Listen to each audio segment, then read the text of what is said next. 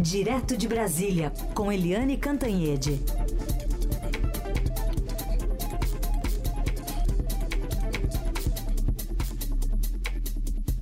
Oi, Eliane, bom dia.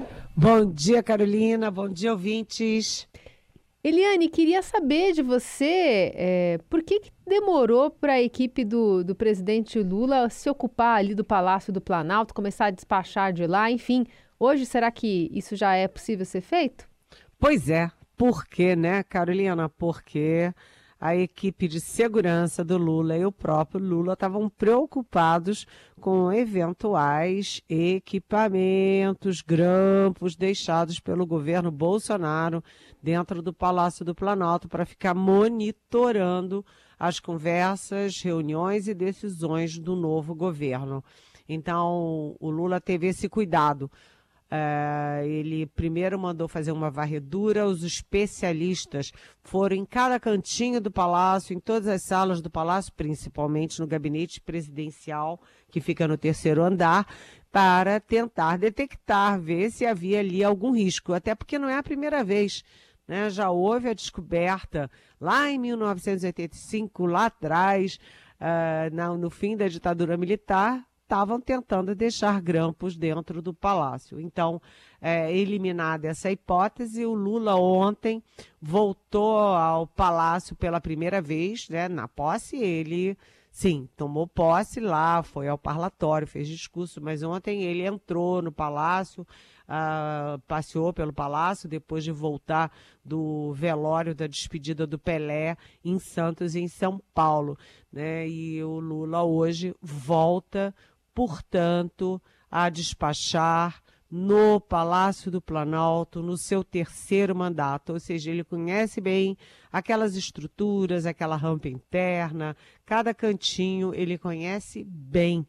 Né, onde ele já trabalhou oito anos. E ele vai, como simbologia, levar de volta para sua sala um talismã que dá muita sorte a ele, que ele, ele acha que dá muita sorte a ele, que é um crucifixo que pertenceu a Dom Mauro Morelli, né? Então, uh, enfim, Lula hoje começa a despachar dentro do Palácio do Planalto e sim, com agenda cheia, né? Ele vai ter vários encontros, inclusive com ministros, tem muita coisa para decidir e muita crítica que começa a se avolumar, Carolina. Hoje, por exemplo, né, tem a, a posse do Geraldo Alckmin, lá no Ministério da Indústria e Comércio, Ana Moser, Esportes, Marina Silva, Ministério do Meio Ambiente, Alexandre Padilha também no comecinho da manhã.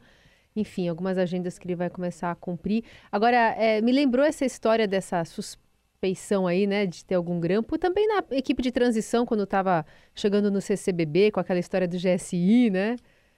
É, porque é, cá para nós, né, o general Heleno, do Gabinete de Segurança Institucional, ele ficou excessivamente é, atrelado né, ao bolsonarismo, ao Bolsonaro. O general Heleno foi daqueles bolsonaristas ali mais radicais do governo.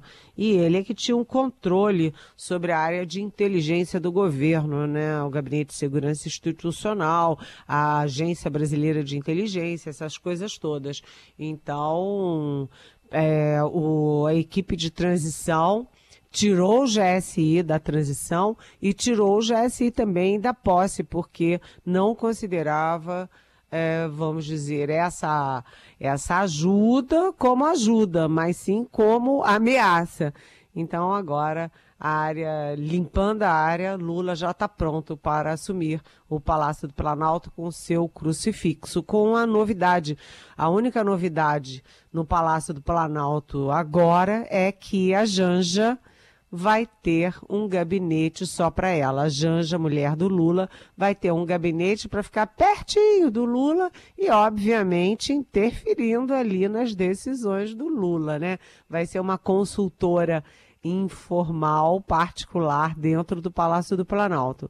Uma das medidas deles também foi mudar os móveis, mudar um pouco a configuração, dar um ar é, tirar aquela, aquele ranço que vinha do governo Bolsonaro, mas com o cuidado também de não gastar dinheiro com móveis caros, com é, um novo mobiliário. Usaram mobílias que já estavam nas salas, mas remanejando, e também mobílias que estavam, uma mobília que estava é, é, em depósitos, que, tava, que não estava sendo aproveitada e que foi restaurada e está sendo restaurada, então, para compor a nova casa de trabalho do presidente Lula pela terceira vez assumindo a presidência da República. Lembrou esse, essa imagem né, que circulou bastante nas redes sociais ontem do pessoal jogando sal grosso na frente do Ministério da Fazenda, né, antes de entrar. Ai, gente. É, e essas posses de hoje também são muito importantes. Geraldo Alckmin, que é vice-presidente, vai cuidar de indústria e comércio, que é uma área super importante, porque o Brasil precisa de desenvolvimento. E você não vai ter desenvolvimento só com o Estado é, obeso, né, é, rechonchudo, como gostam os petistas. Você vai ter desenvolvimento nesse país se você investir modernizar, trabalhar junto com o setor privado, com a indústria, com o comércio brasileiro, com as exportações, com o agronegócio.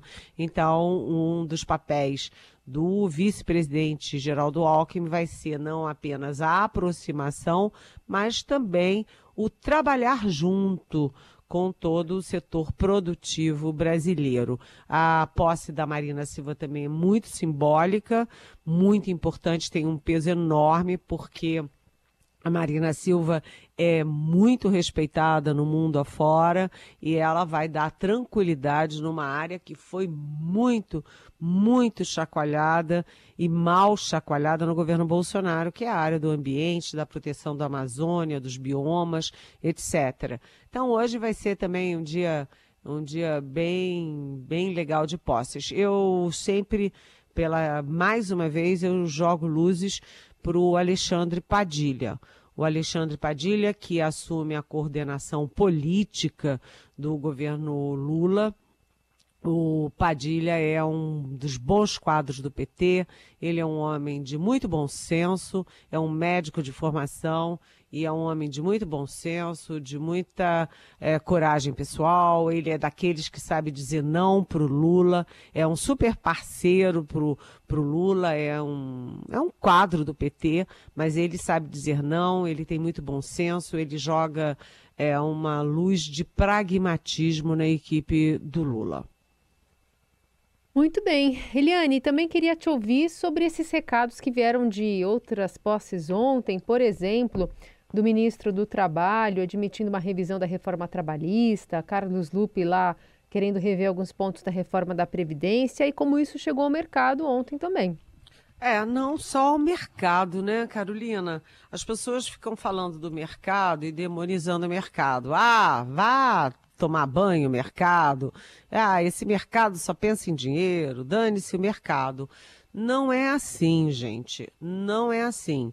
Na verdade, quando você fala da preocupação, é uma preocupação do mundo financeiro, sim, mas do mundo empresarial, do mundo investidor, dos grandes investidores internacionais, é, dos grandes economistas brasileiros. Né? Você viu, né, Carolina, que os pais do Real todos apoiaram o, Lula no segundo turno em nome da democracia, das instituições é, do sistema eleitoral, mas todos estão com o pé atrás agora com essas sinalizações do governo. Além disso, especialistas de ciências sociais, da sociologia, da, enfim, é, todo mundo está preocupado com a sinalização, as sinalizações do governo, e aqui eu enumero. Né, o Lula, ao assumir, já demoniza o teto de gastos, né, é, e não anuncia nem faz nenhuma referência a um novo tipo de âncora fiscal. O que, que significa isso? Ele não deu nenhum sinal e nem fez referência a como o governo, que instrumentos o governo terá para impedir, para dar limites à gastança. Governo é, como a casa da gente é, né, como o bolso da gente é, receita e despesa. Até agora a gente só viu falar em, em despesa, em despesa e despesa. Ninguém está cuidando do gasto, estão demonizando o teto de gastos e não tem um limite para a gastança do outro lado. Além disso, Lula revogou, está uh, revogando o programa de privatizações, é um recuo. O ministro do Trabalho, como você disse, o Carlos Lupe, já anuncia aí um grupo para revisar a reforma administrativa, que é considerada um sucesso, e também o ministro da Previdência já também anuncia aí a, uma revisão da Previdência, da reforma da Previdência Social, que o próprio Lula, nos governos dele, sabia, sabia, tinha é, consciência de que a reforma da Previdência era necessária. Né? Então, você está tendo aí alguns retrocessos, não apenas os revogaços, que são muito bem-vindos, né? Os revogaços são muito bem-vindos na área de armas, na área de ambiente, na área de educação, na área de saúde. Ah, os revogaços anunciados pela Anísia Trindade, que é a nova ministra da Saúde, são super bem-vindos. Isso sim, revogaços nessas coisas absurdas do governo Bolsonaro. Mas na economia, você não pode começar a rever os avanços que foram conquistados desde a era do uh, Michel Temer. Né, o avanço na reforma da trabalhista, depois a reforma da Previdência que ele deixou praticamente pronta, só foi é, formalizada no governo Lula. Então, tem aí muitas interrogações e medo de que Lula esteja voltando é, não aos bons momentos do Lula nos seus governos, em que a economia foi colocada nos eixos e ele deixou é, 10%. 7,5% de crescimento quando saiu do segundo mandato, mas que Lula esteja voltando à década de 1980, a origem do PT. Há preocupação com isso, Carolina.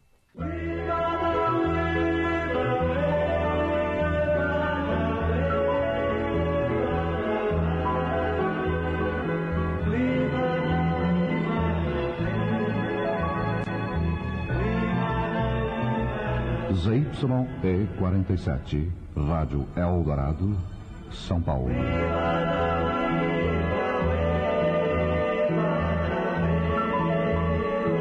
Essa vinheta classuda aí para retomar a conversa com a Eliane Cantanhede, neste dia que a gente comemora 65 anos da Rádio Dourado. Aliás, Eliane, antes de retomar contigo os assuntos de Brasília, vou colocar aqui uma homenagem que o ouvinte Vanderlei gravou para a gente. Bom dia, Eldorado. Bom dia, Carolina, produção. Eu sou o Vanderlei do Táxi, que encho as paciências de vocês aí, direto o ano todo. E também sou ouvinte da Eldorado desde criancinha. Eu tenho 70 anos hoje, já completo. E ouvia, né, meu pai, naquele tempo era mais rádio. Eldorado AM. Eu nem me lembro de FM. FM depois é que foi que veio, né? Frequência modulada. É sempre uma rádio caracterizada mesmo por um jornalismo sério, né? De gente séria, né? Como atualmente aí tem vocês, tem a dona Eliane Cantanhede. Já passou alguns negócios esquisitos por aí, mas, né? Fazer o quê, né? Mas um abraço para todos, felicidade, Deus abençoe e vamos continuar, né? Nessa briga, às vezes é, concordando, às vezes discordando, né? É, mas vamos que vamos. Viu, dona Eliane Cantanhede? Tem um ouvinte assíduo aí seu também. Nossa, que maravilha! que mensagem espetacular! Olha, um beijo na testa, um beijo na testa. Muito obrigada por essa mensagem né, que é uma mensagem que é, faz jus ao trabalho dessa nossa Rádio Eldorado, 65 anos de bons serviços prestados, né, com várias gerações de gente muito competente, gente muito do bem. Eu tenho uma honra, um prazer enorme de trabalhar aqui nessa equipe. É, lembrando que o nosso Estadão também está completando 148 anos hoje, tá? De aniversário hoje. 148 anos. Gente, olha só que história, né? Você sabe, Carolina, hum. pouca gente sabe disso, que é a minha terceira passagem pelo Estadão. Eu fui colunista, eu inaugurei uma coluna no Estadão eh, na minha primeira passagem. Depois eu inaugurei uma outra coluna de notas na minha segunda passagem. Estou eu aqui de volta no Estadão como colunista e eu vou te dizer, é uma casa de muito respeito, respeito ao leitor, respeito ao ouvinte, é, respeito aos seus funcionários, respeito principalmente à informação, sabe? Eu é, trabalhei em todos os órgãos de imprensa, né, em jornal, revista, televisão, rádio, mas o Estadão é a minha casa, é a, o Estadão, a Rádio Eldorado são a minha casa, é onde eu me sinto bem, onde eu me identifico mais, com todo o prazer, com toda a alegria e com todo o respeito e todo o cuidado com a informação, cuidado com o texto, cuidado com a oratória.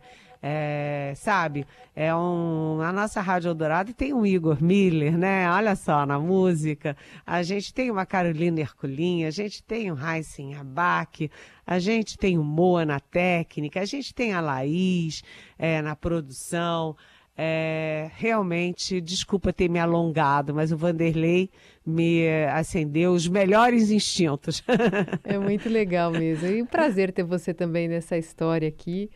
Gente que é quase contemporânea nessa, nessa Rádio Dourado aqui. Eu, eu comecei na, na rádio mesmo um pouquinho antes de você e seguimos juntas aí nessa história.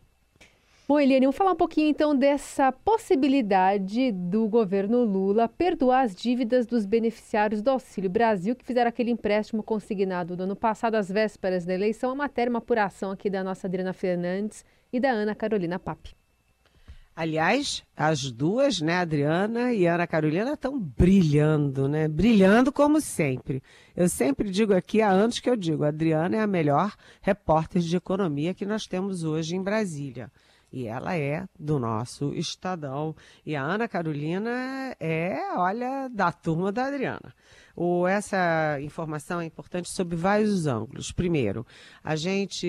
Hum, é, fala sempre na questão do Bolsa Família, na questão do investimentos sociais, etc. Mas uma das preocupações do governo Lula é exatamente com endividamento das famílias. Carolina, pouca gente sabe que 78,9% das famílias brasileiras estão endividadas e que quase 11% dessas famílias não têm condições agora e muito provavelmente não terão condições de quitar as suas dívidas. Então, essa é uma preocupação da Caixa Econômica Federal, do Banco do Brasil e, olha só, até do Ministério da Justiça no governo Lula. E agora você tem essa informação. Uh, que é uma informação do ministro Wellington Dias, dizendo que aquele empréstimo é, consignado para as famílias do Bolsa Família, sabe, aquilo todo mundo disse, nós usamos a palavra aqui na Rádio Dourado na época que o Bolsonaro criou aquilo para se eleger, era uma medida basicamente, é, assim, é, eu usei a expressão, é uma medida criminosa, o Bolsa Família é um dinheiro para você comer, é um dinheiro para você sobreviver, você e a sua família. Como é que você vai comprometer esse dinheiro com um empréstimo? Gente, é criminoso isso, sabe? Tanto que os bancos não entraram nessa. Né, os bancos sérios não entraram nessa. Mas agora a expectativa é de que, segundo a Adriana segundo a Ana Carolina, é, ouvindo o Wellington Dias, é de que o, quem pegou empréstimo, quem tem Bolsa Família, né, e pegou empréstimo atrelado ao Bolsa Família, empréstimo consignado, é, vai ter perdão de dívida. Isso é uma soma muito pesada porque o, esse empréstimo cons, é, consignado atrelado à Bolsa Família já soma 9,5 bilhões de reais. Para fechar, Eliane, Petrobras agora vai ter um novo presidente, já que o antigo renunciou, portas abertas para Jean Paul Prats. Exatamente. Aí a gente. Hoje eu não vou errar o nome dele, não, tá? Até a gente se acostumar, ele vai um tempinho ainda. Tem Nossa, jeito. tem tanto nome, imagina, tem uns 60 nomes, 70 nomes. É, ministérios, secretários, né? Todas as secretarias de todos os governos. Presidente de estatal, de banco, é. olha. Mas uh, a gente acaba se acostumando, viu, gente? Mas o atual presidente, que é o Caio Praz de Andrade, uh, ele já anunciou que sai, renuncia à presidência da Petrobras para assumir um cargo no governo de São Paulo, governo do Tarcísio Gomes de Freitas.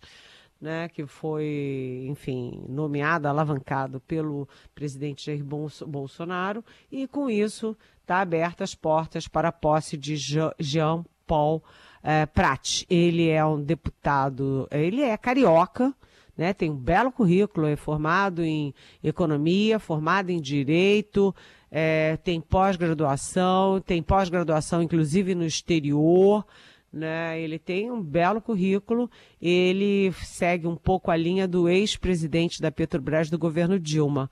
O ex-presidente da Petrobras era o José Eduardo Dutra, que era um carioca é, especializado nessa área de energia, que era do PT de Sergipe. E o João Paul, uh, Paul Parates é carioca, uh, fez carreira política no PT do Rio Grande do Norte. Ele tem 56 anos, é crítico da política de preços da Petrobras atrelada ao dólar e ao mercado internacional. É, é outra preocupação do mercado, mas vamos ver ele agora passa pelo Conselho de Administração, ele assume o cargo de membro do Conselho de Administração, assume a presidência do Conselho de Administração e está pronto para ser votado e confirmado presidente da maior estatal brasileira e da maior empresa. Ficou oscilando, às vezes sim, às vezes não, mas da principal estatal brasileira, Petrobras, que tem uma simbologia e tem um alerta né, muito forte para Lula e para o PT, depois de Petrolão e Lava Jato. É Celiane Cantanhede conosco de segunda a sexta, sempre nesse horário. A coluna dela está disponível para você ouvir a qualquer momento nas plataformas digitais, em formato de podcast, para você compartilhar por aí. Eliane, obrigada por hoje, viu? Um beijo. Beijo, até amanhã.